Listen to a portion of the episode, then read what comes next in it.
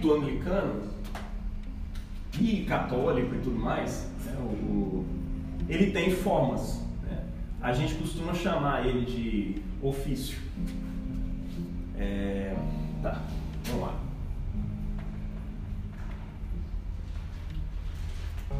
Ofício, ele é um trabalho mesmo que a gente está oferecendo. E liturgia, alguém sabe a origem da palavra liturgia?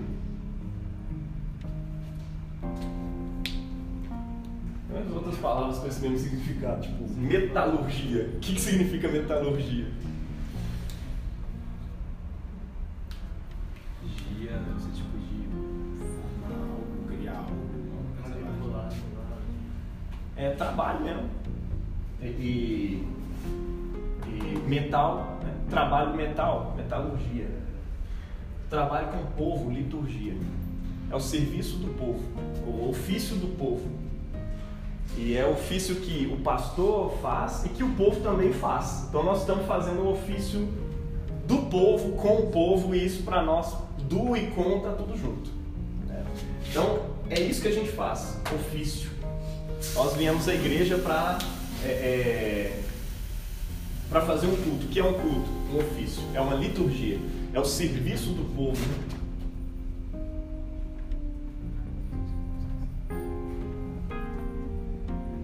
E é um serviço de quê?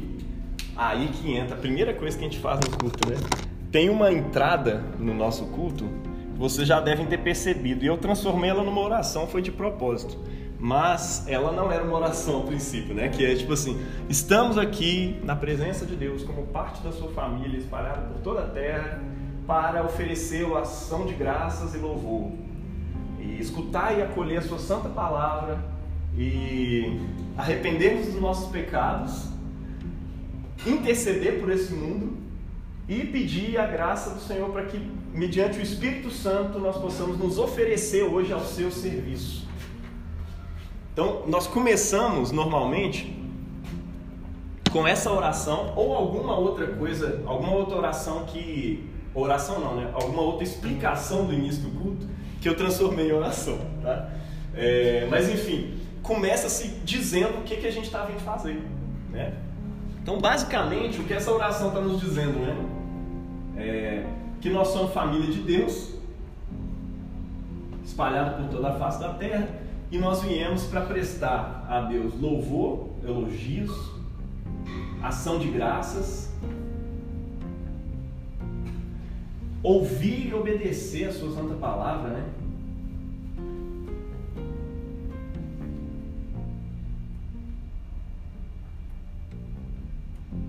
Ou seja, eu estou vindo aqui para ouvir a palavra de Deus também. Escutar e acolher a sua santa palavra, interceder. Alguns, algumas versões dizem interceder por esse mundo decaído, né? E pedir a tua graça para que, mediante o teu Espírito, possamos nos oferecer hoje ao teu serviço. Ou seja, nós estamos nos oferecendo como sacrifício vivo, santo e agradável, com o nosso corpo, né? E com a nossa mente, com o nosso coração, com nossas emoções e tudo mais. Na contemplação das imagens, na contemplação de Cristo, na palavra, no louvor, na liturgia, em tudo. No culto você ajoelha. Se for só uma coisa para sua mente, para que ajoelhar? Mas no culto a gente ajoelha, a gente levanta a mão para adorar, ainda mais no culto evangélico. Né?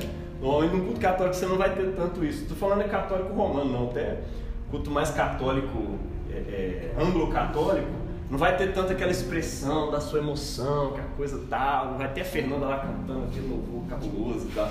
É, vai ser uma coisa mais formal, o máximo possível tal. Voltando só nos salmos mesmo, ou num Foz e Laron.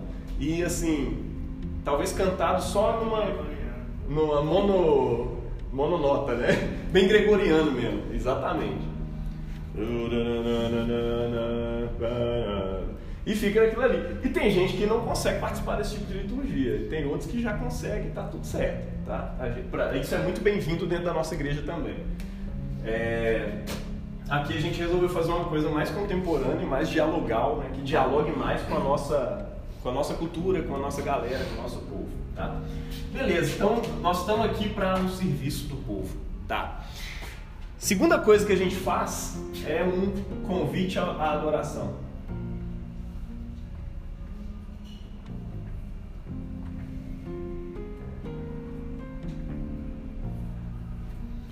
É, só lembrar aqui que a oração que a gente fez aqui no início foi uma oração breve. Ah, isso cabe também? Pode ser breve? Claro que sim. Você está precisando terminar o culto mais cedo. Né? Ou às vezes, é, sei lá, está na ausência do pastor, não vai ter ceia. Vai ter um culto né, diferente. Então tem várias opções. Aqui eu vou dar a ideia do culto completo, por quê? Porque o ofício diário ele é baseado no ofício coletivo, no ofício dominical. Então o que eu faço no domingo é normalmente o que eu vou fazer em casa, com poucas diferenças. Tá? Mas o, o, alguém me perguntou, acho que foi o Lazarote, né? Ô oh, mano, então o ofício diário ele é a mesma coisa do culto? É, exatamente aquilo ali. O que a gente faz em casa, a nossa oração, aquela oração que a gente fez aqui, ela é o modelo de um culto. Ah, então o culto é uma oração matutina? Sim, o culto da manhã é uma oração matutina. O culto da tarde, né, depois das 16, depois das 18, é uma oração vespertina que é a que a gente acabou de fazer aqui à tarde. Né? Por exemplo, vocês lembram que no Natal eu cantei uma música diferente? Que é o Foz e Laron. Eu, eu musiquei ela, inclusive fiz uma versão bem... Alegre luz, puro brilho do Pai Celestial. Então, eu não posso, não faz sentido, não é que eu não posso, mas não faz sentido cantar ela de manhã que ela começa assim, o sol já declinou no horizonte, surgem na noite estrelas brilhantes ao Pai, ao Filho, ao Espírito Santo, cantemos louvor exultante. Isso é a cópia do Foz e Larão. É, musiquei e tal, cantei, mas só faz sentido cantar depois das 18, então não adianta levar ela para de manhã e falar, oh, que música bonita, mas não dá, faz sentido. Então, tem o seu lugar, tá? Então, eu vou falar aqui a estrutura de um ofício e vou mostrar onde que ela muda de manhã e onde que ela muda à tarde. Depois a gente vê os ofícios mais breves, que é a oração do meio-dia e oração completas. Você falando assim, me fez lembrar que, tipo, é, às vezes a gente está né, numa igreja que não é tão tradicional, né? Que não segue a tradição, e a gente nem sabe por que a gente está fazendo aquilo. Então costuma muito você cantar um louvor que não tem nada a ver, tipo, com o que você realmente acredita, sei não lá. conversa com a... É, tipo, com a sua, com a sua prática. Então, tipo, você canta uma coisa, é, eu lembro que eu ficava cantando, tipo, quem já pisou no Santo Santos, em outro lugar não sabe viver, aquela coisa toda tipo, nossa, eu me rasgo por inteiro, ok? Mas na vida real eu não rasgaria, não, sabe? Tipo, nem tipo. Então eu acho que ficava essa, essa, esse conflito dentro de mim, sabe? Olha, eu tô cantando trem por cantar, não tem nenhum significado pra mim. Eu acho que isso aqui é legal porque faz a gente prestar atenção no significado. Não, eu tô orando um negócio, eu preciso crer nisso e viver de verdade. Eu quero viver isso. Tipo, alguém me vê falando, mas tem que ver minha prática, que foi o que você falou, né? Você quer saber como é que funciona? Veja a prática que você vai ver. Que Exato. acredita. Né? Quer ver, não? A gente canta, né? Pô, não preciso ser reconhecido por ninguém. A minha glória é fazer com que conheçam a ti. Mas no fundo a gente sabe que para todo mundo isso é uma oração assim, Deus, que seja essa a realidade da minha vida. Mas por que, que a gente canta isso então? A gente não deveria cantar? Pelo contrário, é, entra nessa pegada do Thomas Cranmer. Eu estou contemplando aquilo que é perfeito para que o meu coração seja discipulado nessa direção.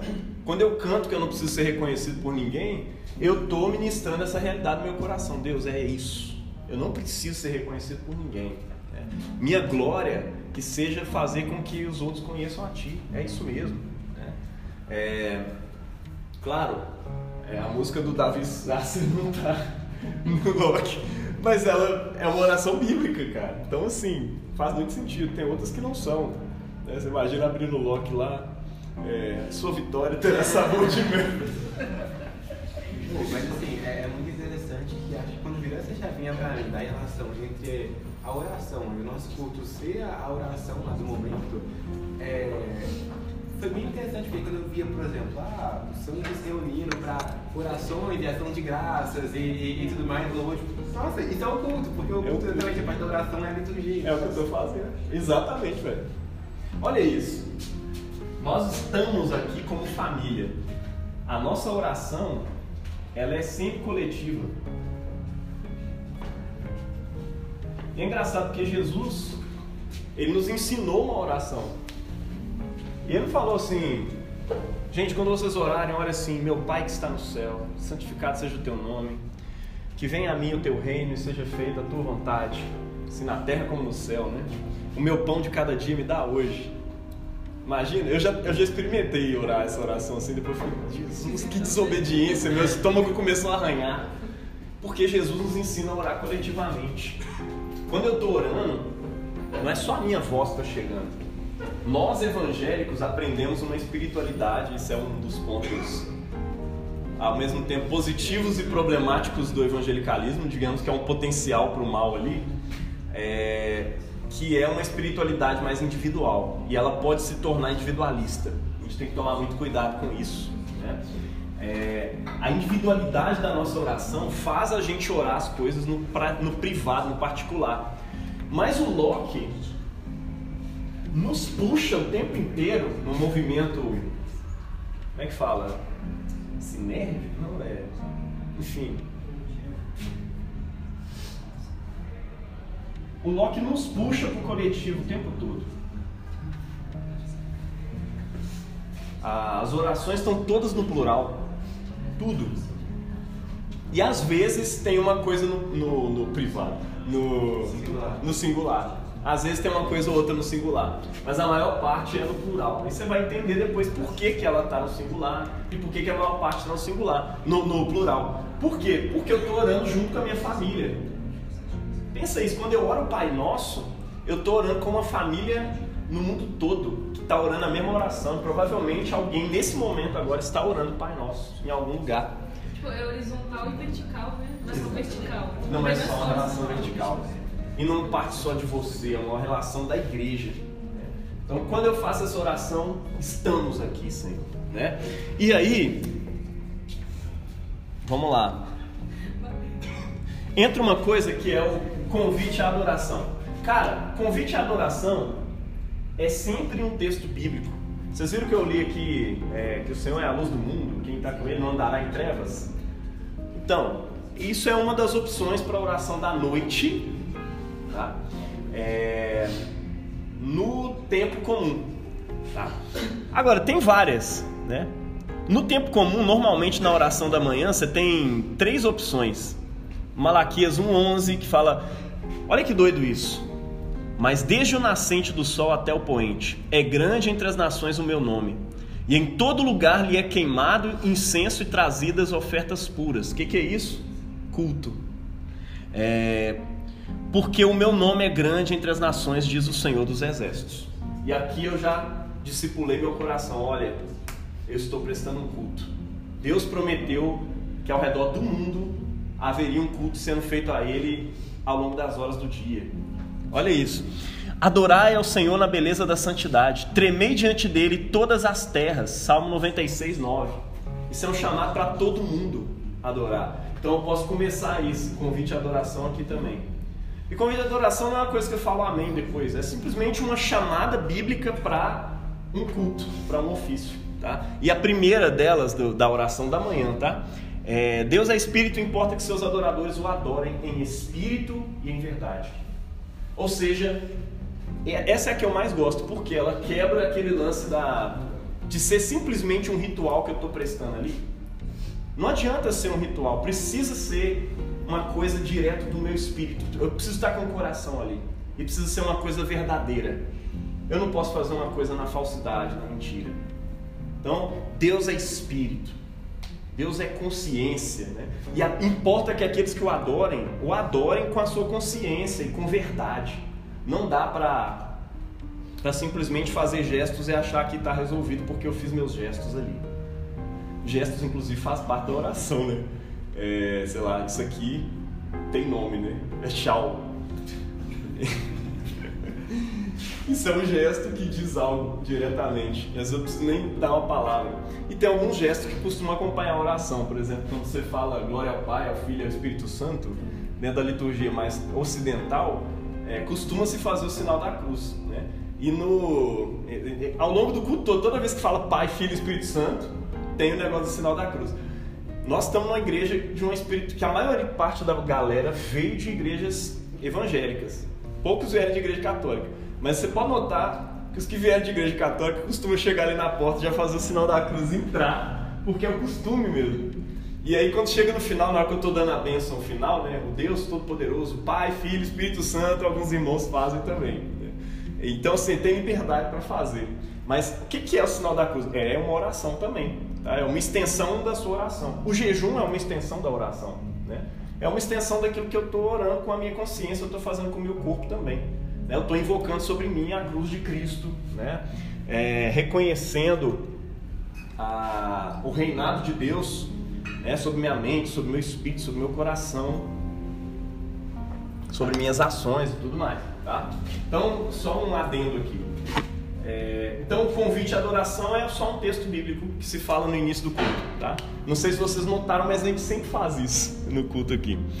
E aí depois vem, é claro, se você estiver no tempo do advento, que a gente falou semana passada, né, que é aquele tempo que rememora a a gente fala da vinda de Jesus e tal, da vinda, primeira vinda né, no Natal e a segunda também, a gente comemora na perspectiva dupla. Aí na, na oração da manhã vai estar tá falando assim: é, Vai alta a noite e vem chegando o dia, deixemos, pois, as obras das trevas e revistamos-nos das armas da luz. É, Romanos 13, 12. Tem outras formas também. No Natal, né? tem a sua, tem a sua introdução, né? o seu convite à adoração próprio. Na quaresma também, sacrifício agradável é o espírito quebrantado e o coração contrito. Olha que doido, tudo a ver com a quaresma. Né? Na Páscoa, né? Bendito Deus e Pai de nosso Senhor Jesus Cristo, que segundo a sua muita misericórdia nos regenerou para uma viva esperança mediante a ressurreição de Jesus Cristo dentre os mortos. Então tudo isso é uma é para colocar o coração das pessoas para cima. Não, glória a Deus, cara, estamos num, num, tempo assim. Né? E assim que você chama as pessoas para adoração, você bota elas de pé e aí você mete elas de joelho. o Locke nos chama a um ato penitencial.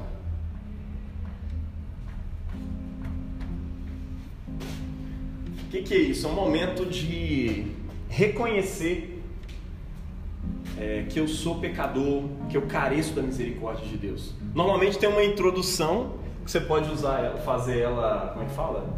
Mais, mais espontânea, né? O que a gente costuma fazer aqui. Ao invés de ler, a gente faz no espontâneo para que as pessoas possam entender melhor o sentido desse momento. Né? Senão a gente se perde muito só lendo Locke. Né? Depois tem uma oração que pode ser espontânea também, mas em geral ela está sempre reconhecendo que somos pecadores, que temos pecado em pensamento, palavra, ação e omissão. Né? Ou seja, as coisas que a gente faz, que a gente deixa de fazer, né? e também no nosso interior, no nosso coração, que é ali que começa o pecado. Né? Tem tudo a ver com, com a mensagem da semana passada, né? a mensagem dos Dez Mandamentos, tudo começa no interior, no coração. Né?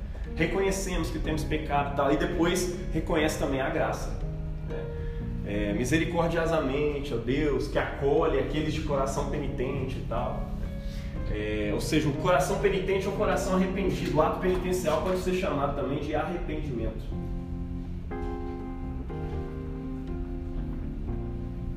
Mas em geral, nas igrejas mais tradicionais, você vai ter esse nome, ato penitencial mesmo. É, te pedimos, né, pela tua graça, o Senhor nos conceda um verdadeiro arrependimento. Cara, você vai ver que o Locke vai estar o tempo todo puxando para isso. Olha a teologia do Kramer entrando aqui. É, que o Senhor nos conceda verdadeiro arrependimento. Por quê? Porque eu não dou conta de me arrepender sozinho por mim mesmo. O meu choro é uma lágrima de crocodilo muitas vezes. Então eu preciso muito que o Senhor me conceda um verdadeiro arrependimento. Me dê a graça de te servir com alegria no poder do Espírito. Ou seja, eu estou aqui no serviço do povo. Né? Então, que o Senhor me dê a graça de te servir com alegria no poder do Espírito Santo. Amém. E aí, por fim, depois do ato penitencial, vem uma coisa que a gente chama, faz parte desse momento, né? Que é a declaração de perdão.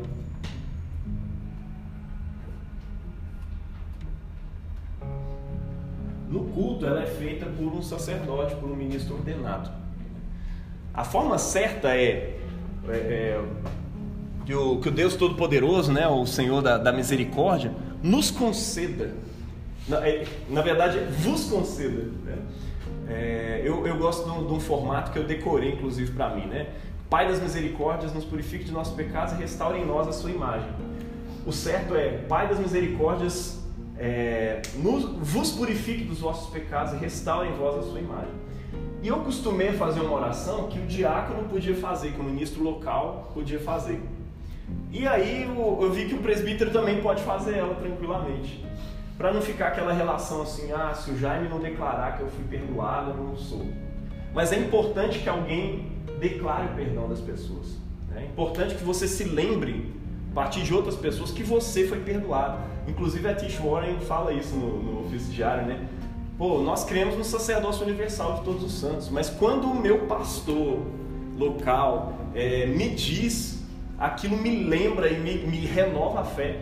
E lembra, inclusive, do livro de Tiago, né? Confessando vossas faltas, nossos pecados uns aos outros e orando uns pelos outros para serem curados. Inclusive, tem uma for um formato da oração penitencial que diz isso. Reconhecemos diante de ti e de toda a congregação que temos falhado, temos pecado contra ti, ofendido tuas santas leis, em pensamento, palavra, ação e omissão. Sempre assim. E por fim vem essa declaração de perdão. Em casa, quando eu estou fazendo isso sozinho, eu posso fazer esse momento? Claro. O Senhor nos conceda um verdadeiro arrependimento. Nos dê a graça de servir com alegria e tal, não tem problema. Você faz essa oração lá. Inclusive eu coloquei lá no nosso ofício diário para você fazer assim em casa mesmo. No culto, normalmente quem vai fazer essa oração aqui vai ser o pastor. Tá? Beleza.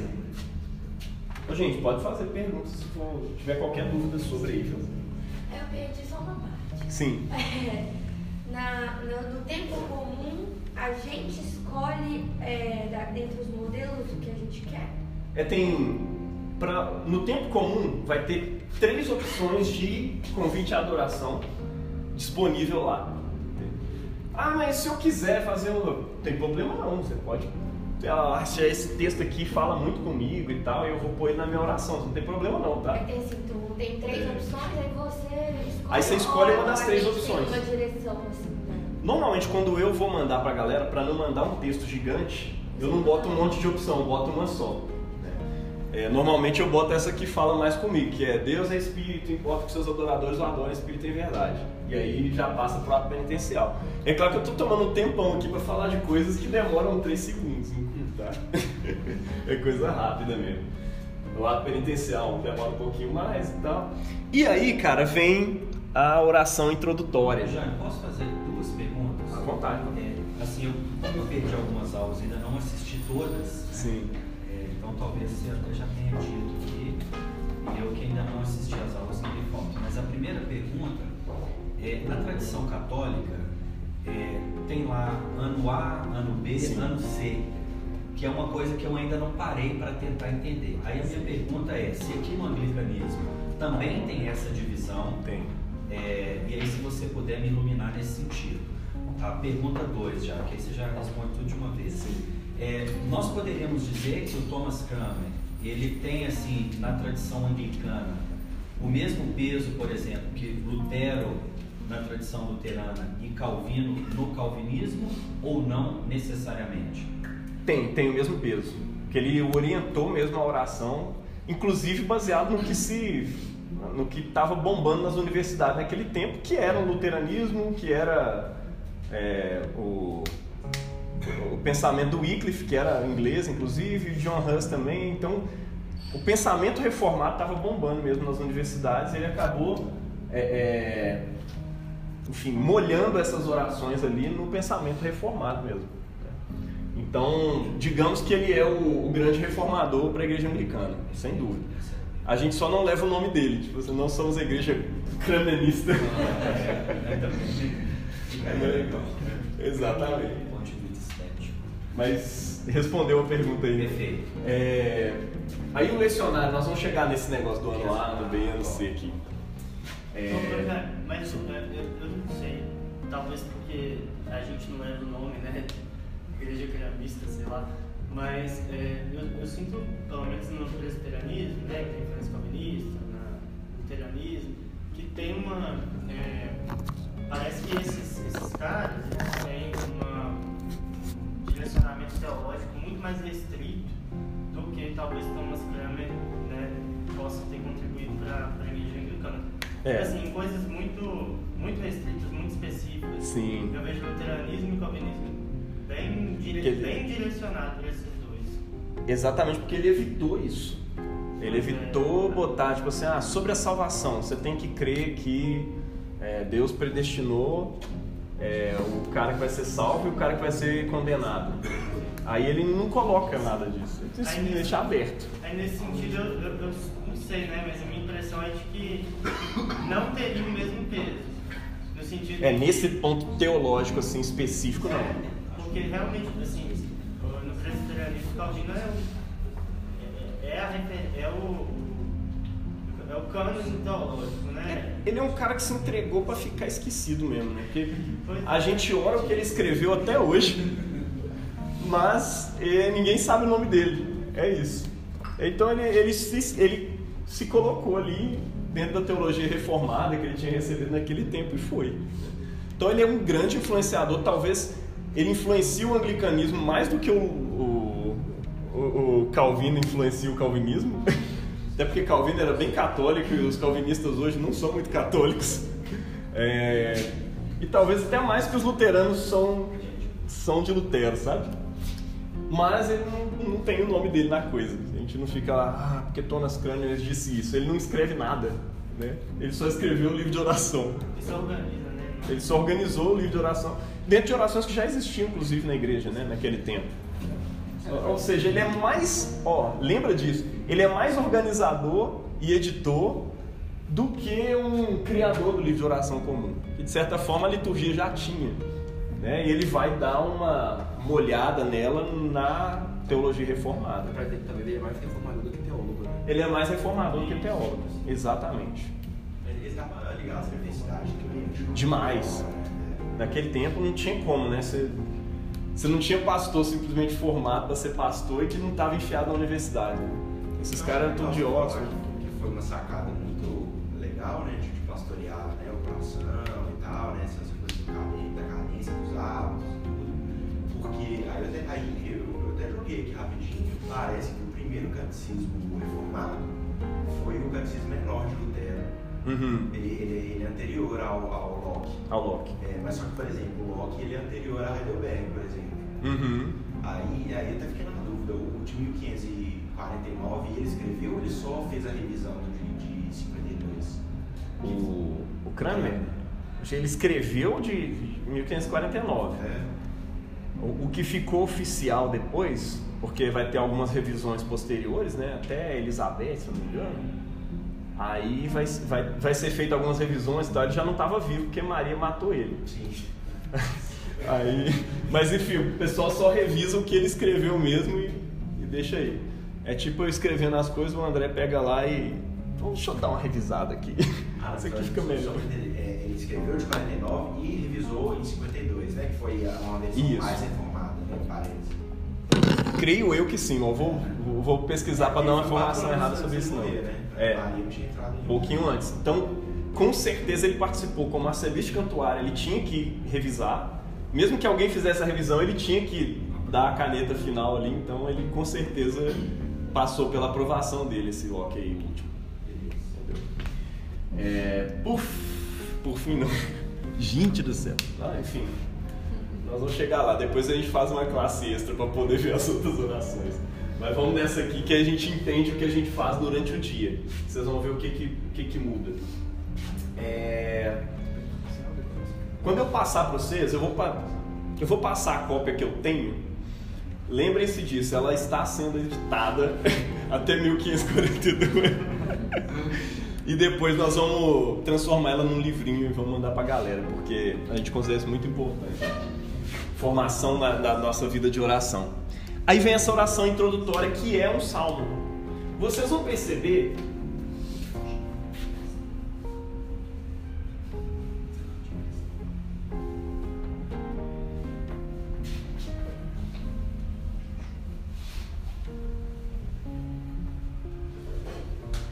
Gente, Senhor, abre os nossos lábios. O pessoal já gravou, né? E proclamaremos teus louvores. Isso aqui é o Salmo de Davi. Né? Que ele diz exatamente aonde? Abre os meus lábios e proclamarei os teus louvores. Dá-me a alegria da tua salvação. Salmo 51. Ele está se arrependendo do quê? Dos pecados. Ele teve um ato penitencial. Nossa. E ele acaba de orar e pede a Deus: Deus, abre os meus lábios e proclamarei os teus louvores. Eu proclamarei o teu louvor. Dá-me a alegria da tua salvação, ou seja, me alegra hoje com a tua salvação e sustenta em mim o espírito inabalável, ou seja, eu não dou conta de fazer, mas é o Senhor em mim que faz. E se Ele não estiver direcionando o culto, nada vai funcionar. Então, sustenta em mim um espírito inabalável. Tá? E aí entra uma coisa que faz parte da tradição da igreja, está em latim também, que é o Glória Patri. Toda vez que se lê um salmo, se fala Glória Patri. Ah, por que esse negócio de ficar repetição de coisa depois das, das, das leituras bíblicas? Ó, oh, lembra disso? Toda vez que tem um salmo, você fala Glória Patri depois. Glória ao Pai, ao Filho e ao Espírito Santo, como era no princípio agora será para sempre. Tá? É, varia um pouco de cultura para cultura, de nação para nação. Né? Lá, em, lá na Inglaterra o pessoal ainda está com o mundo sem fim ainda no final, né?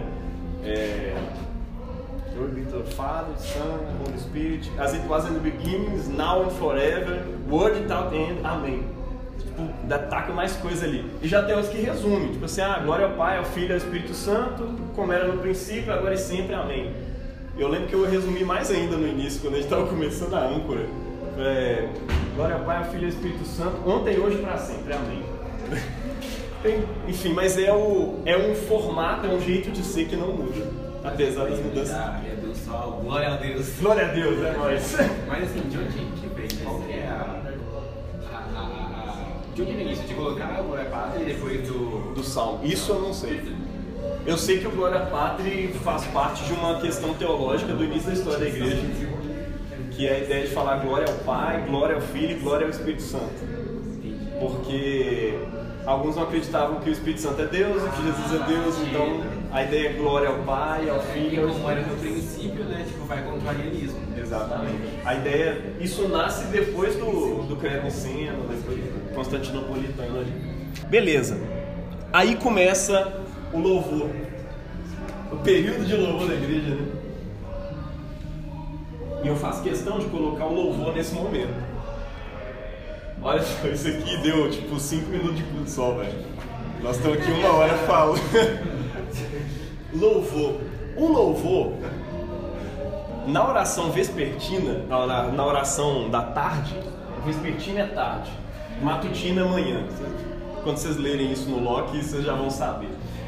É, louvor normalmente é um salmo. À tarde é o Foz e Laron, que é um salmo da igreja, né? Ó, Foz e Laron. E ele tem tudo a ver com o momento do dia que você está orando. Né? Tipo assim, o sol já declinou no horizonte. Surgem na noite estrelas brilhantes. Ao Pai, ao Filho, ao Espírito Santo, cantemos louvores. Isso é uma coisa da história da igreja. E essa rima está em português. O, original está em grego, tá? Não é nem em latim. O original é em grego. Fosilaron é uma coisa grega. É, então vai ter umas alterações assim de coisa, mas a, a estrutura permanece. Beleza. De manhã pode ser o Venite, que é o Salmo 95.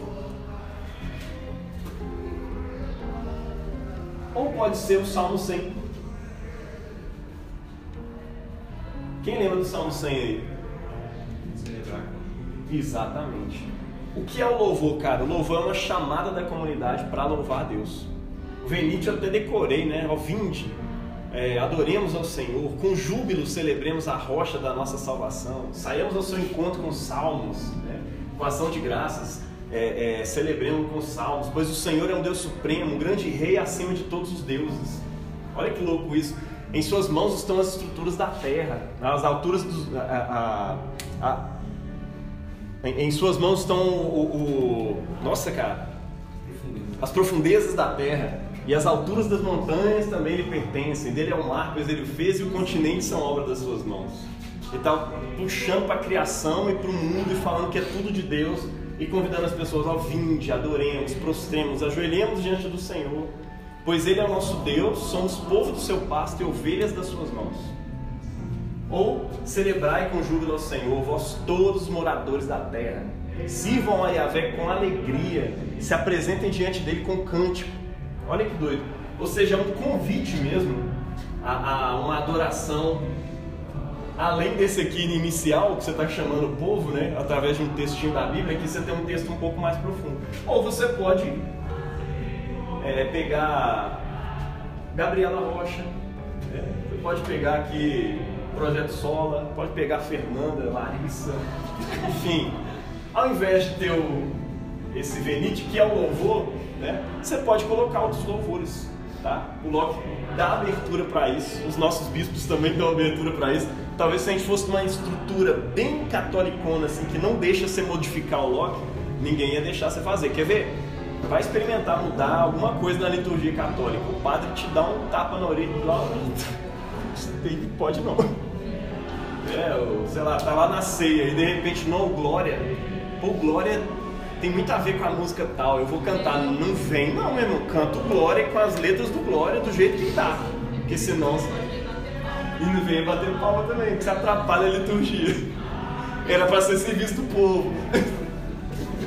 Acaba sendo serviço do padre. Mas deu para entender, gente, a ideia do louvor?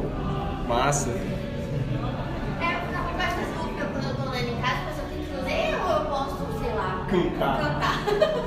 Pois é, chega nessa parte, cara. Às vezes eu musico isso aqui, às vezes eu só canto a música que eu conheço, né? ou às vezes eu só vou com o coração bem né, desejoso por Deus, oh Deus, né, eu quero chegar na tua presença aqui, quero te louvar. né? e sei lá, às vezes eu lembro que tem anjos voando nesse lugar e eu falo. Vinde, adoremos ao Senhor, com júbilo celebremos a rocha da nossa salvação. Sem falar que esses salmos são teológicos. Ele é a rocha da minha salvação. Às vezes tudo que eu estou precisando é me lembrar disso. Né? Beleza, louvor. O que, vem depois do louvor? A primeira, agora vem as leituras, que é a parte que o Wallace perguntou.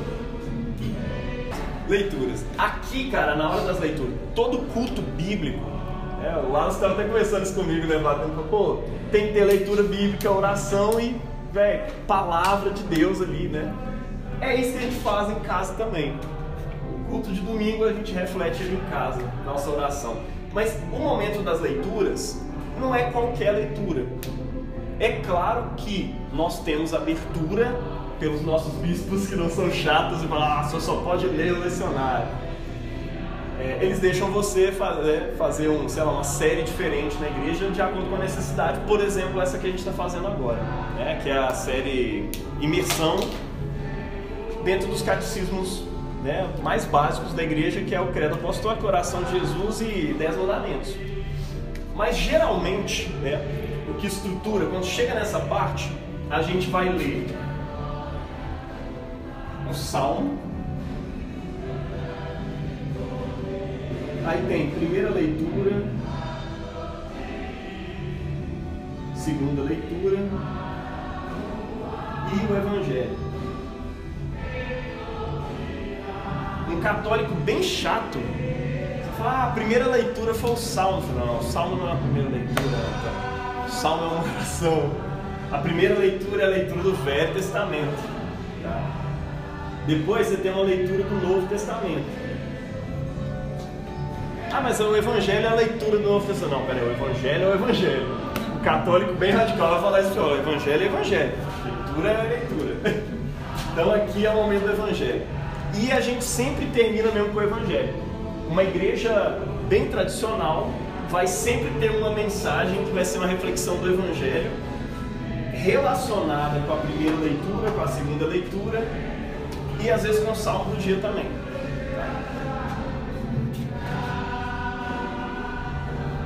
Vai determinar essas leituras? Ah, o pastor escolhe lá todo domingo. Você acha que eu sou doido? Eu tenho paciência para ficar lá de cabeça para poder definir todas as leituras. Existe o anuar, o lecionário, né? E aqui eu vou pôr o lecionário dominical. Lecionário dominical, é o lecionário do né? É, é, ele tem ano A, ano B, ano C. Isso normalmente vai definir aqui qual vai ser a leitura do Evangelho, tá?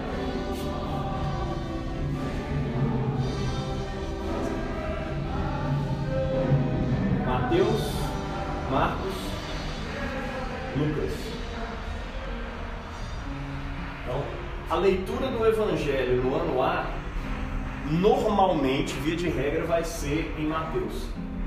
Exceto nos dias que vão ser evangelhos de coisas que acontecem só no livro de João. Então, João é o Coringa, ele vai entrar no ano A, no B e no C. Vários domingos vai aparecer João em alguns momentos. Né? Vai estar sempre lá. E João, ele tem uma perspectiva sobre Jesus, cara, sei lá, posso dizer, privilegiada. Não é só uma coisa assim que eu analisei, que eu vi acontecer, não. João tem uma relação com Deus de outro mundo. Né? Então, assim, é, ano A, ano B, ano C. Depois a gente vai ensinar vocês a, a, calcular qual que é o ano A, qual que é o ano B, ano C, porque então tem umas formas de calcular meio, meio maluca e tudo mais, mas nós estamos nesse ano, né, 2023, no ano A. Eu lembro que tinha uma continha que o, que o Robson Cavalcante fazia, que fazia um, algum sentido. Para 2023. Você quer perguntar se os números influenciavam para saber que o ABC ou não? Influenciam, influenciam. Só que é tipo assim, ah, divide por 3. Quando sobrar um, é ano A. Quando sobrar 2, Ah, ano B. E quando sobrar 0, ano C. Focando que sobra. Só foca no que sobra. É, então, assim, definiu aqui. Só que, lembrem disso também, gente. Ano A, ano B e ano C, a leitura de Mateus também vai alterar a leitura do Velho Testamento e a leitura do Novo Testamento. Então, ao longo do ano, as leituras dominicais se alteram mesmo. E um dia eu queria até conferir até que ponto que essa informação é real, mas é meio que depois de três anos você fez uma passada é, panorâmica na Bíblia toda. Mas se você juntar com o lecionário é, ferial, o lecionário da semana, aí sim, com certeza você tem essa, essa, essa passagem na Bíblia inteira ao longo do ano. Tá? Você levantou a mão? Não, é só é, a título de esclarecimento, o nosso lecionário, ele coincide com o católico? Os Coincide. e as leituras são as mesmas? Sim. Lembra disso, ó, lecionário dominical sempre vai sempre vai bater com o da igreja católica, luterana e tudo quanto é igreja. Nossa, bom demais. Hã? No, na missa de. Na missa. No dia de São João. João, eu fui na missa com a minha avó no sábado, no sábado, e aí ele leu o mesmo texto que estava no lecionário. Os mesmos textos estavam no Os lecionário. assim. Ó, além de domingo, esse é o que eu falei na semana passada, que tem os dias da solenidade, né? Então, ó, pegar aqui. Domingo é dia solene. E solenidades que caem durante a semana, as leituras vão ser as mesmas da Igreja Católica e da Igreja Luterana, vai ser a mesma no mundo todo, tá? Mas por que que altera durante a semana? Porque o lecionário semanal, o ferial, que o pessoal chama, aí altera muito. Porque você tem o lecionário comum revisado com a galera do Canadá e dos Estados Unidos, fez um seminário, fez um lecionário fantástico, comunicando sempre com as leituras do domingo. Então, todas as leituras giram em torno da leitura de domingo. O lecionário que a gente usa, que é o lecionário eucarístico diário, que é usado pela comunhão anglicana e pela igreja católica, que é o, é o lecionário que vai se usar se tiver uma missa naquele dia. Eu falei, cara, é menos leituras, não é um lecionário cheio de leituras e com leituras muito extensas. Então, vai por mim, eu experimentei todos os lecionários que você imaginar. E as leituras eram gigantescas, eu falei, cara, a igreja não dá conta de acompanhar. O melhor que eu encontrei foi esse que a gente passa lá todo dia para vocês, que é o mesmo que a igreja católica usa.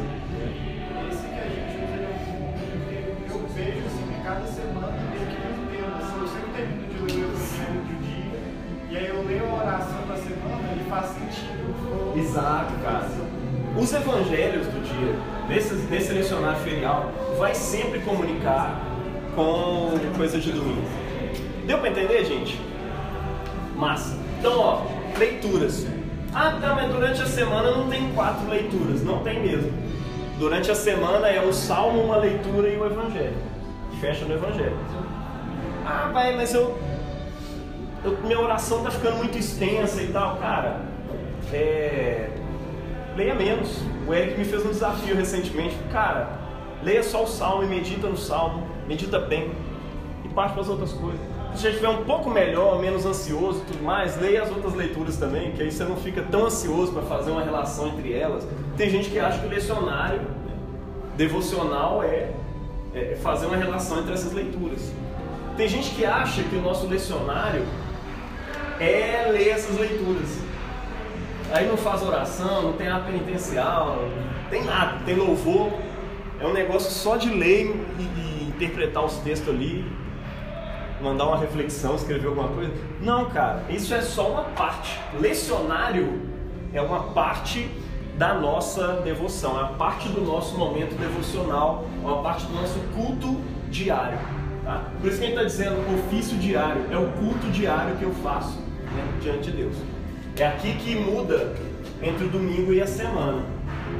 Tá? É a parte do, do lecionário, a parte que você vai fazer lá, tá bom? Beleza, depois dessa leitura, vai vir. Confesso que eu estou terminando, viu, gente?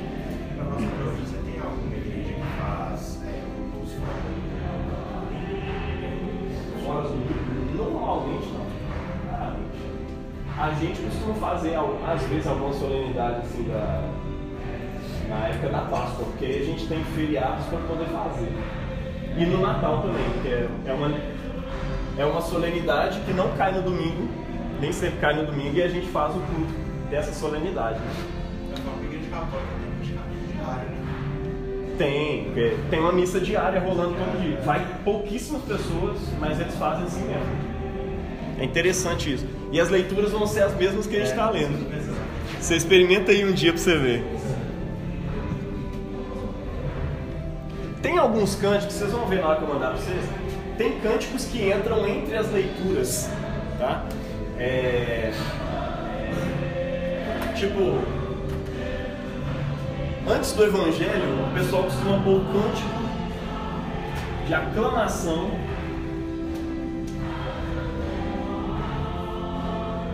ao Santo Evangelho.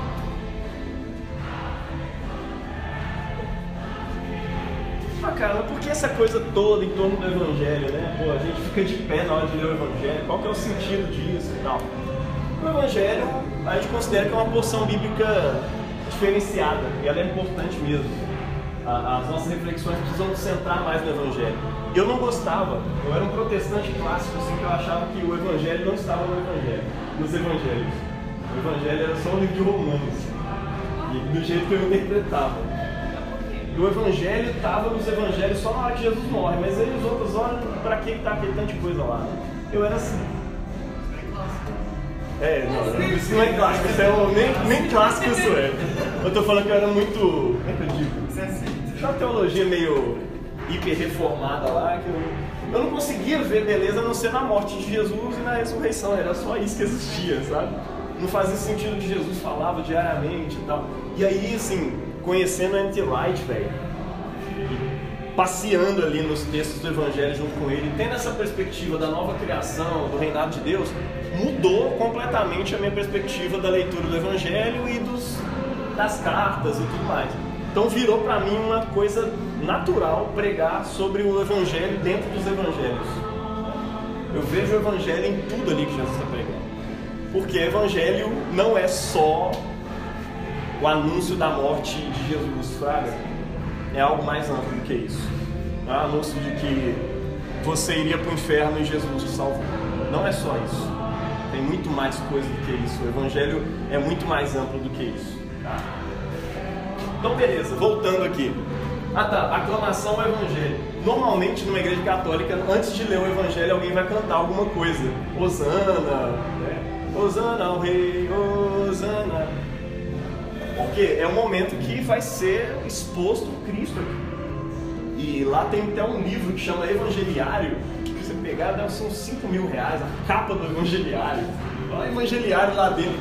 E o Evangeliário são as porções do Evangelho do dia do ano A, do ano B do ano C. Ele vai pegar ali, hoje é dia tal, tá aqui o Evangeliário. É o gigante que fica lá na frente, na, no ambão, que é a, a, o púlpito. É aquilo ali. Ele vai pegar o evangeliário, vai erguer, vai beijar, fazer sinal da cruz, tem um monte de coisa ali. Nós anglicanos não costumamos fazer isso, uma igreja mais anglo-católica faz. A igreja anglo-católica, inclusive na entrada do culto, tem lá a fumacinha, né? O, tem um nome mais legal para isso. Incensado, né? O incenso vai entrando ali e tal. É isso. Beleza, aclamação evangelho. De manhã, ele é o Benedictus. Você conhece lá o cântico de Zacarias, né? falando de João, né? bendito, como é que é? Bendito seja o Senhor, Deus de Israel, que visitou e redimiu o seu povo e nos proveu de plena e poderosa salvação. Olha só, ele está falando da salvação de Deus para o povo, que é o seu povo Israel, e depois vai ser para o seu povo que é a igreja. Né? E aí vai colocar: Tu, menino, serás chamado profeta do Altíssimo, porque precederás o Senhor preparando-lhe os caminhos. Olha, é Zacarias falando o filho dele. Mas aquilo começa a refletir em nós agora. A gente ora isso antes do Evangelho. É claro que aqui no culto, para não estender muito, eu posso tirar esse momento. Né? Então eu não costumo fazer. Você pode fazer em casa ou pode não fazer também. Tá?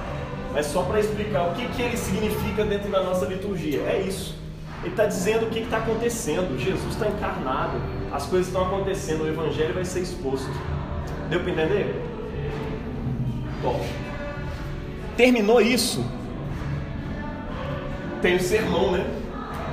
Que na hora do lecionário da sua, do seu devocional diário é uma reflexão que você faz, você para, reflete, escreve sobre o que você está lendo, relaciona os textos do salmo, da leitura, do evangelho, ou só o texto que você escolheu meditar ali naquela manhã, que vai ser melhor para você, tem um tempo né, que você não está podendo ler tudo e tudo mais, lê um texto só, medita naquilo.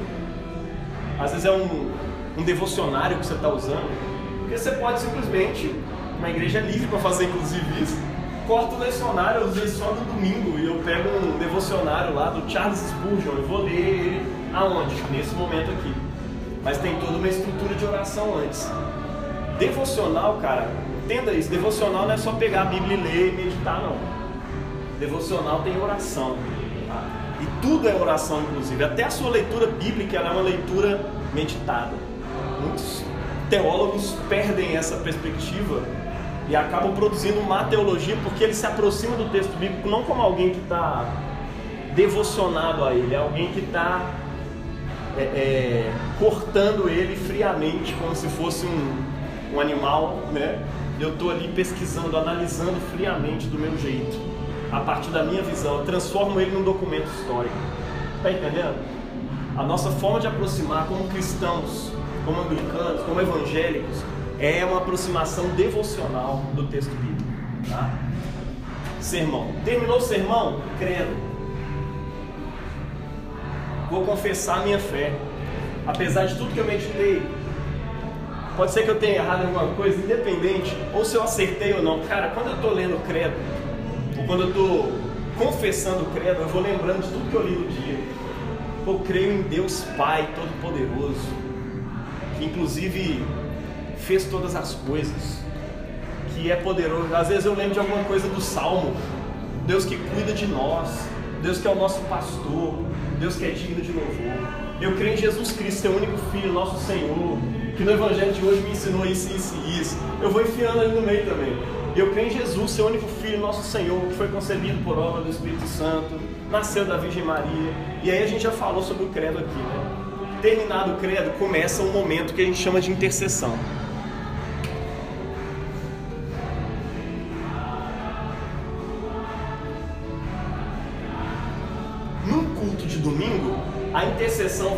Dentro da liturgia da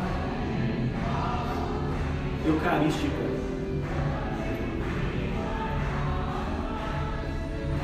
Você vê ali que é aquela oração que a gente faz todo domingo, né?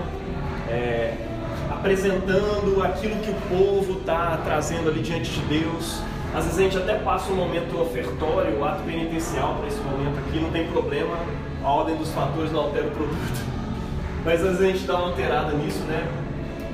Liturgia eucarística, eu faço ali e tal, não sei o quê. E aí entra o momento da intercessão depois. Então, liturgia eucarística é o momento que eu parto o pão, Eucaristia, tá? Depois dela já começa a minha intercessão. É a hora que eu juntamente, qual que é a perspectiva anglicana, gente? Juntamente com Cristo, eu intercedo por um mundo decaído. Eu sou igreja. Eu estou junto com Cristo nos lugares celestiais. E a Bíblia diz que o que Cristo está fazendo agora é interceder pelo mundo, interceder pela igreja. E se Jesus está intercedendo, eu estou junto com Ele agora intercedendo. E como eu começo essa intercessão? Senhor, tem piedade de nós. É, começa com Kiri, né? Cristo, tem piedade de nós. Senhor, tem piedade de nós. E aí eu entro, Pai nosso que estás no céu, né? Então o Pai nosso é uma oração, ele entra aqui.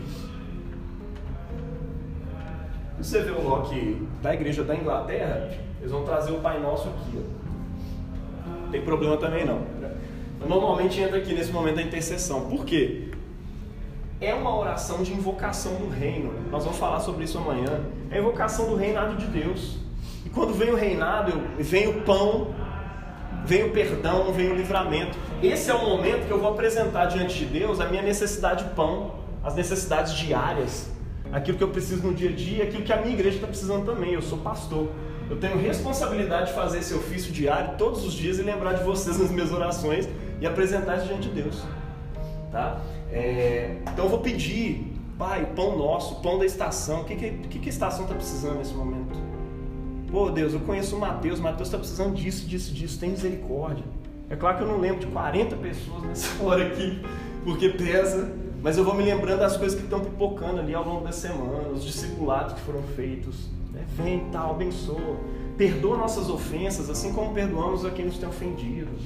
Né? Não nos deixe cair em tentação. Vou deixar essas partes para explicar amanhã.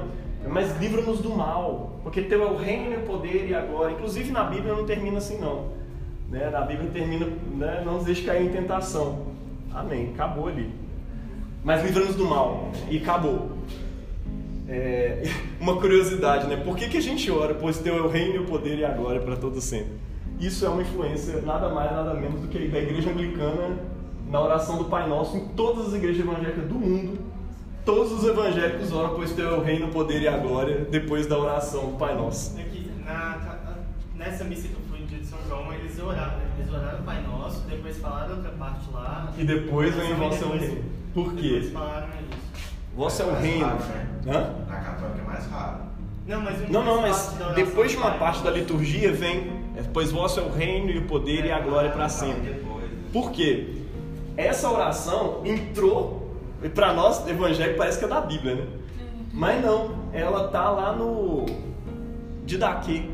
Faz parte, né? A vossa é o reino e o poder e a glória, e acabou entrando como se fosse parte da Bíblia. Talvez a gente teria colocado ela entre colchetes lá do Evangelho. Geralmente ela fica cheia de Exatamente.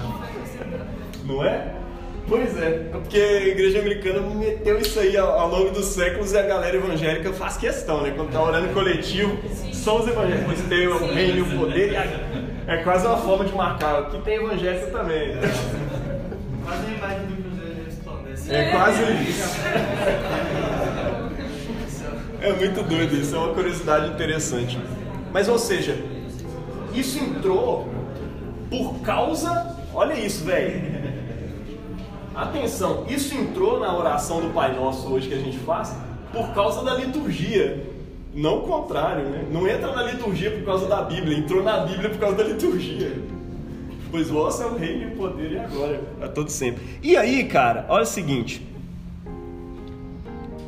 Às vezes tem uma, uma intercessão que chama sufrágio, que ela vai estar lá na oração que foi passada aí para vocês. Normalmente, às vezes a gente faz ela, às vezes não, para não atrasar culto, né?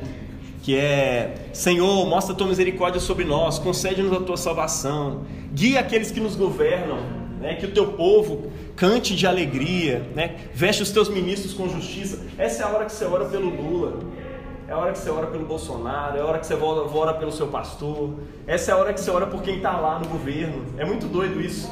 E ela termina assim, né? É, Que os necessitados, ó Senhor, não sejam esquecidos, e nem a esperança do pobre deixada de lado. Crie em nós corações limpos, ó Deus, e não retires de nós o teu Santo Espírito. Aí segue coletas. O que é coleta? São orações coletivas. Colecionáveis. Coleta. Coleta, Coleta não é uma passa com a sacolinha. Gente, coleta é um tipo de oração específica que tem uma estrutura. A estrutura dela é lembrar de um atributo de Deus, alguma coisa que ele fez no passado, alguma ação do passado, pedir Deus para repetir isso no presente. Né? E termina com é, em, em nome de Jesus. Por que, que a gente fala em nome de Jesus? Porque está na coleta. Né? Por Jesus Cristo, teu Filho, nosso Senhor, que contigo e com o Espírito Santo vive e reina agora e sempre. Amém. Sempre termina assim uma coleta. Então, é, é, ela pede por meio de Jesus, reconhecendo que Jesus está dentro da família da Trindade, né? e, e a Ele pertence toda a glória. Amém. Então, as coletas são basicamente isso. Com Jesus aqui no final, tá? Por meio.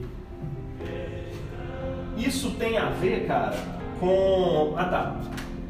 A coleta da semana, as, as coletas que a gente mais faz, né? A coleta da semana que é relacionada com a leitura do Evangelho de domingo. Tá? É, é claro que esses dias, como a gente está pregando fora do lecionário, às vezes faz mais sentido, às vezes não. Mas normalmente vai, vai ter uma relação com, a, com o Evangelho da semana. E aí chegou nessa parte aqui do Pai Nosso, você vai passar para depois fazendo a coleta da semana. E aí você vai se lembrar do Evangelho de domingo, você lembra do evangelho do dia que está totalmente relacionado com aquilo. Cara, que doido, Deus. Que maravilha, eu estou me relacionando com Deus. Eu estou num ofício, eu estou num serviço. Eu estou vivendo vida eterna. Você, a coleta, ela é para isso mesmo. É para te lembrar do que está acontecendo no tempo litúrgico, no calendário. Né? E ela te coloca em conexão com Deus. Tá? E aí você tem algumas coletas, né? Coleta pela paz, coleta pela pureza, Olha a riqueza dessa teologia, cara, da coleta pela paz, por exemplo. Ó Deus, autor da paz e amante da concórdia, a quem conhecer é a vida eterna e a quem servir é a perfeita liberdade. Cara, só essa introdução maravilhosa. E aí depois ele vai pedir a Deus para trazer paz para nós, né, e tudo mais. Essa Col também tem a, né, tem a, a da paz, não, a, a, eu não estou entrando na liturgia eucarística aqui não, mas na liturgia eucarística começa com o abraço da paz. O abraço da paz faz parte da liturgia. Faz parte da liturgia eucarística. Só não entrei aqui hoje porque, como não tem liturgia eucarística no ofício diário, eu faço todo dia, então eu nem, nem entrei. Senão ia estender muito também. É, então, coletas são isso, tá? Normalmente você tem uma coleta da semana, coleta pela graça, você vai ver a estrutura dela aí, né? Deus, que nos trouxeste até agora, né? E, e em paz. Aqui, ó. Todo-Poderoso e Eterno Deus, que nos trouxeste em segurança até o começo desse novo dia. Defende-nos pelo teu grande poder, não permitindo que caiamos em algum pecado ou nos resvalemos nossos pés correndo para algum perigo. Né?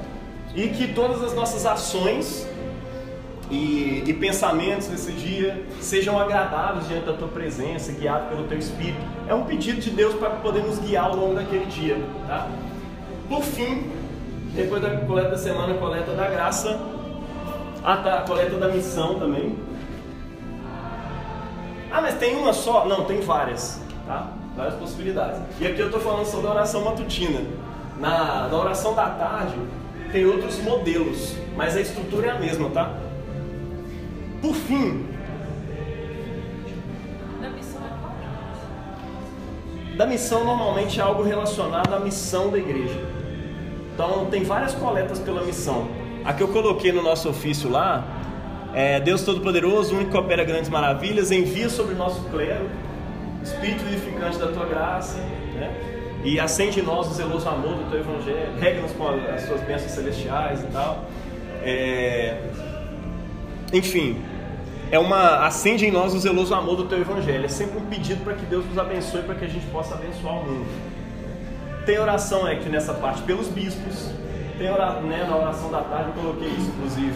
Oração pelos bispos, oração pela igreja, oração né, pelo mundo. Isso é uma coisa que você vai ter lá no ofício do meio-dia.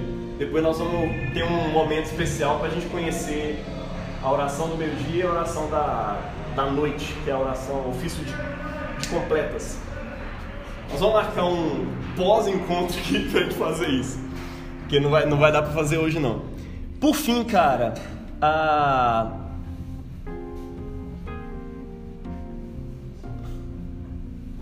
O pessoal chama de geral ação de graças. É uma oração que relembra tudo que a gente viveu ali, né? E pede Deus para para não é um momento só de ação de graça, não é um momento que não pede nada, na verdade.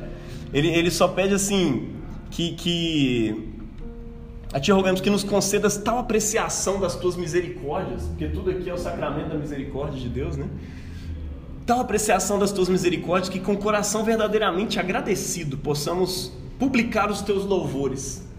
É tudo para que eu possa te louvar, não somente com nossos lábios, mas também com nossas vidas, entregando-nos inteiramente ao teu serviço e andando perante ti em santidade e justiça todos os dias. Por Jesus Cristo, nosso Senhor, a quem contigo e com o Espírito Santo sejam toda honra e glória. Amém.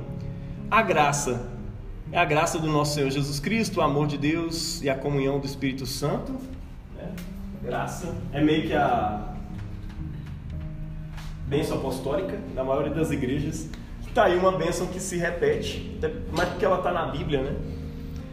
E comissionamento. Vamos na paz de Cristo, que é uma forma de envio. Comissionamento é isso, é envio. Massa. Gente, perdão assim pelo avançado da hora. É, eu imaginei que isso poderia acontecer hoje, mas foi por um motivo assim especial. Nós queremos construir e re, reconectar, né? O Eric tem falado muito sobre isso. Reconectar os anglicanos com a sua espiritualidade anglicana. Isso é espiritualidade anglicana.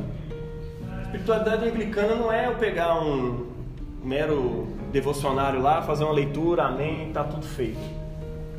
Cabe isso na espiritualidade anglicana? Cabe. Cabe você pegar, sei lá. O que não cabe, cara, é você não orar e não meditar na palavra todos os dias. Isso aqui é um ofício diário. Isso é para ser feito todo dia. Por quê? Ô, velho, o Pai Nosso não foi feito. É, algumas Bíblias está até escrito lá, oração dominical. Só que é engraçado, Jesus falou pão nosso de cada dia, dá-nos hoje. Então era para ser feito todo dia mesmo. É, não é só no domingo, é o pão nosso desse domingo, dá-nos hoje, não. É, perdoa nossas ofensas tal. É, a gente ofende todo dia, né? Então a igreja toda ora isso todos os dias. Então, cara, ore todos os dias. Às vezes você vai olhar isso aqui tudo e fala, não, velho, eu não vou dar conta. Com certeza eu não dou conta de ser anglicano. Não, isso aqui não tem a ver com. Né, é, só se você fizer isso aqui você é um anglicano. Não. Às vezes você pode começar só pelo Pai Nosso, que é uma oração que retoma tudo isso aqui, ó. Tem ato penitencial no Pai Nosso, tem pedido, tem intercessão, tem invocação da glória de Deus, tem tudo ali, né? Ou ele pode entrar só nesse momento da sua oração e você olha ele refletido. Amém, glória a Deus. É. Ou você pode simplesmente ler as leituras e orar essas leituras. O que não dá é só para você ficar ali lendo aleatoriamente texto da Bíblia, tentar simplesmente refletir por você mesmo e, e cair numa prática de estudo bíblico diário. Estudo bíblico te estressa. Tá? Estudo bíblico é uma bênção, mas ele tem o seu lugar. Não é todo dia que a gente faz estudo bíblico, não. Nem todo mundo aqui é teólogo. Alguns são, outros não. Né? É, é o lance da unção, né? Como diz meu não, pai. Uns são, outros não são. Sei lá, o Wallace é teólogo, está fazendo doutorado em teologia. Né? Eu sou obrigatoriamente teólogo. Então, enfim, isso é muito importante para mim. Mas uma coisa que está me salvando é parar de ficar tentando fazer estudo bíblico toda vez que eu pego a Bíblia. Não, eu preciso de uma relação devocional com o texto bíblico. Eu preciso beber e desfrutar de Jesus. Né? O Eric estava falando isso comigo, velho, como é que são suas orações? Eu falei, cara, eu começo a orar por todo mundo da igreja e eu saio dali muito acabado, capaz que é uma guerra. Ele falou, mano, ó, quarto de guerra é um tipo de oração. Ele cabe na nossa espiritualidade, mas não dá pra você fazer isso todo dia, não. Você morre, cara, você não aguenta. Seu emocional não dá conta, sua saúde mental não dá conta. Agora, uma coisa que te abençoa e que te ajuda a viver o seu dia é fazer uma, uma oração assim, onde você desfruta de Deus.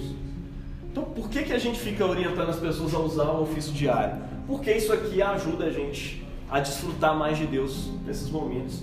Quando é que eu fiz uma oração tão é, é, estruturada assim na minha adolescência, né? Convite à adoração bíblico, né? um ato penitencial, uma declaração de perdão, né? Eu invocar Deus para abrir meus lábios, né? pedir Ele para me, me conduzir naquele momento. Que dia que eu trouxe um momento de louvor, leitura bíblica e meditação na palavra. Que dia que eu me recordei do credo, né? que eu orei ali o Pai Nosso orei algo relacionado à, mensagem de domingo. Cara, não era assim. Então isso aqui, pra mim, ajudou muito a orientar, ainda mais eu com um TDAH maldito, que atrapalha demais. Então isso aqui ajuda a orientar a sua oração. Tem pessoas que têm uma espiritualidade que nunca vai acabar e vai ser sempre desse jeito. Por exemplo, meu pai, né? Foi batista a vida toda. E veio pra igreja anglicana ajudar e gostou, gosta, adora a igreja. Mas ele falou, eu detesto liturgia. Como assim? Ele é bem litúrgico, mas ele detesta liturgia. Aí eu falei, não, isso aqui pra mim dá. Eu, eu faço minhas orações de manhã, eu leio a Bíblia e tal. Eu falei, amém, pai, é isso aí. Você não tem que fazer isso para ser anglicano. Mas nós temos é, é, buscado, sim, reafirmar essa cultura mesmo. E buscar é, é, conduzir as pessoas, ensinar as pessoas a usar, minimamente saber usar o ofício diário. Por que, que ele é um ofício diário? Ele tem orações da manhã, do meio-dia, da tarde e da noite. A do meio-dia não é grandona igual essa aqui, depois nós vamos explicar isso para vocês. E a da noite também não. Aquela é um pouco grandinha assim, se você fizer ela mais rápido assim, talvez dá uns 15 minutos de oração.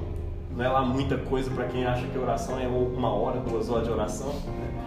Ou você pode estender. Normalmente eu estou fazendo, eu acabo dando uma hora de, de meditação. Levanto 5 da manhã, vou até 6, depois eu tenho que fazer o ritual de ir para o colégio, né? a liturgia da escola. Mas assim, a oração do meio-dia é coisa de 5 minutos. Né? A oração da, da noite também, mesma coisa. E essa oração, se você faz ela um pouco mais rápido, igual você vai fazendo uns 10 minutinhos. Pode falar, mano.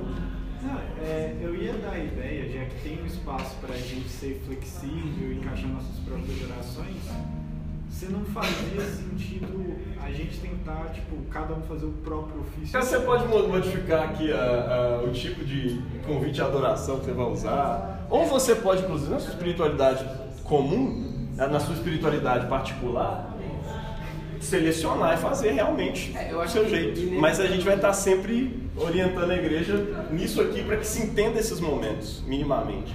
Nem eu faço, às vezes, tudo isso todo dia, fraga. É, mas eu vou pular de um momento para outro ali e tal. Tem dia que eu tô tão atarefado, tão cheio de coisa e isso não é desculpa para não orar, mas tem hora que assim, há impedimentos reais assim, do nível do Joãozinho precisar disso, daquilo e tal, Eu falo, não, tem como eu orar e fazer isso ao mesmo tempo. Eu preciso é, é, desenvolver uma, uma oração um pouco mais humilde ali, sabe? Diz aí, ô Lazaro. Ô, mano, senão só me perguntar, é, eu- pode ser meio óbvio, e aí eu não, eu não peguei, eu não ouvi Não, ainda da semana passada. Mas é, o André manda lá no grupo, a coleta, ele manda uma vez por semana só. Sim, É, né? é a oração da semana. Ah, tá. Ou seja, é daquele domingo até sábado. E aí, por exemplo, se a gente tiver no Loki, ele, ele tem todos os textos dos três anos. Tem, O A, B e C, né? tem. Só que ele não tem aquela. não tem as coletas, né? Tem, tem as coletas também. Tem também. Tem. Junto com as, junto com as orações, junto com o, o ofício diário, tem as coletas também. De todo ano. Lá no meio do você pega, né? ele identifica qual ano que é. Porque qual, qual que foi a inovação, por exemplo, que o lecionário fez? Pelo fato do ofício diário em todo Nenhuma, que a maioria das orações que eles pegaram é, é, são orações da semana que usa na igreja toda também. É? A maioria. Mas é porque não tem essa estrutura no Loki. É, por igual aí, o Loki estava pensando que a gente vai ter que comprar. Por exemplo. Não, Deu aí aquele. pra ter o. É, porque tem as outras, tem as- a, chamada e tal, tem aqueles. Na estrutura lá que o, que o lecionário coloca. Ah tá. Pra, pra essa finalidade, a gente está selecionando as partes primeiras de todo o Loki, que tem uma cerca de 100 páginas só para isso. A gente está pegando isso e transformando num livrinho para poder passar para a igreja. Ah. Já com todas as orações e leituras, por quê? Você está usando o Loki, aí você vê lá, pô, oração matutina, aí chega nessa parte aqui, ele fala, vá até a página 500 e tanto e busque o, a leitura do dia. Aí chega na hora da coleta, desça até a página 799 para encontrar a, a oração coletiva, né? O- a coleta. E aí você fica assim, ó, velho, já me estressei, não aguento nem orar mais. Deu para entender, gente? Então a gente está tentando reformar esse material para criar um material só de orações mesmo. Para ter as orações do dia, da- das horas e tudo mais, e o lecionário e a coleta da semana na- no mesmo material. Que aí, enfim, não precisa ser ir lá num bloco de mil páginas, 700 páginas igual esse aí, para poder fazer uma oração. né?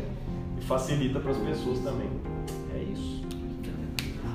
É, en- enfim, gente, é muita coisa, é muito conteúdo. Se eu fosse entrar aqui nas orações breves, por exemplo, meio-dia e tal, cara, é lindo, mas a gente vai fazer um pós-encontro ainda.